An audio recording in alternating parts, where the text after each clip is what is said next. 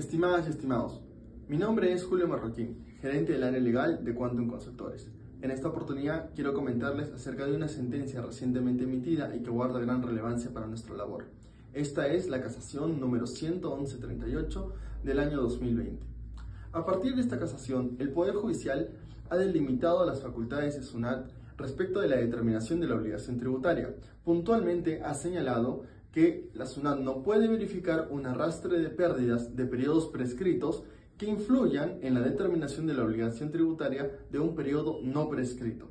Un ejemplo claro de esto sería que si un contribuyente ha sido fiscalizado respecto del ejercicio 2020 y tiene una pérdida tributaria que viene o que proviene desde el año 2012, SUNAT no podría verificar los montos que provienen de este año para poder influir en la determinación de la obligación tributaria del año 2020.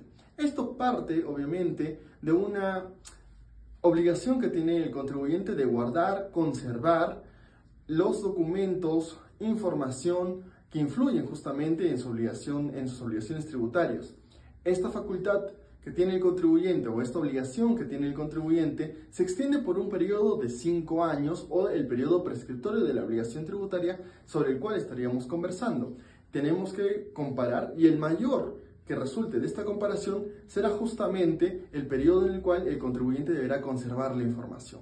Si SUNAT en algún procedimiento de fiscalización revisa un periodo que ha prescrito y que el contribuyente no cuenta con la información porque simplemente se deshizo de ella o ya al no tener la posibilidad o la, mm, el derecho, la obligación de guardar esta información, va a generar un serio conflicto en sus obligaciones tributarias actuales.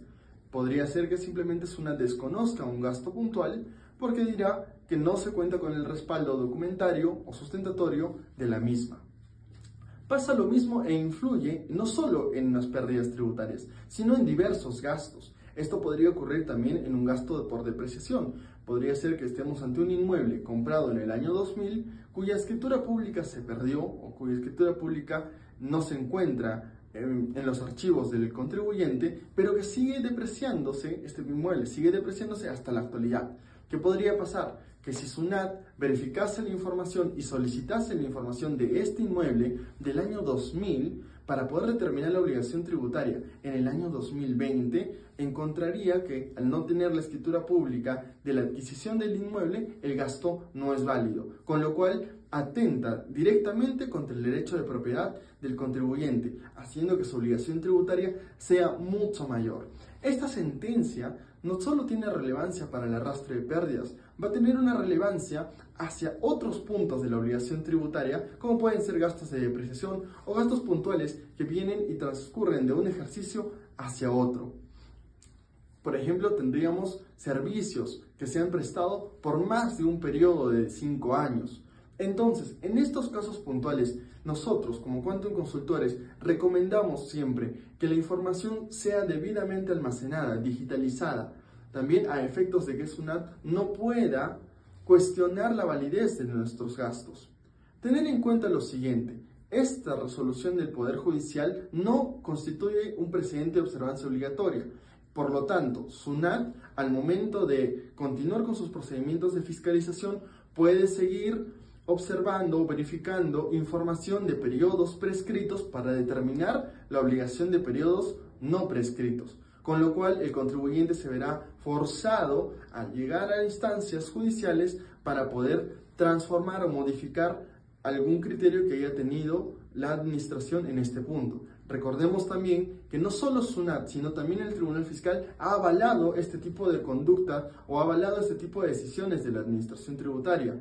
Entonces, será recién el Poder Judicial quien termine decidiendo, en este caso concreto, cuál es lo correcto. Recordemos también nosotros que la seguridad jurídica y la defensa de los derechos del contribuyente son un punto primordial, priorizado en la Constitución.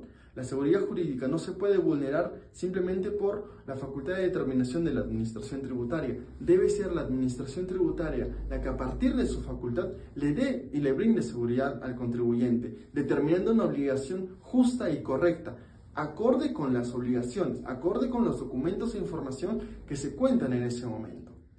Desde Cuanto Consultores esperamos que esta información haya sido y sea de su entera relevancia e interés. Nos despedimos y quedamos a su disposición.